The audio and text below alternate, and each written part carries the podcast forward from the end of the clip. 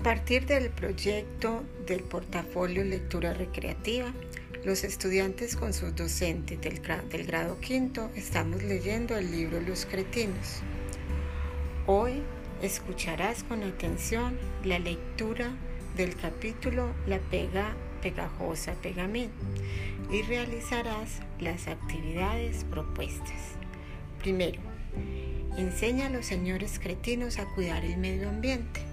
Para ello, realizarás una campaña de protección de la fauna y la flora.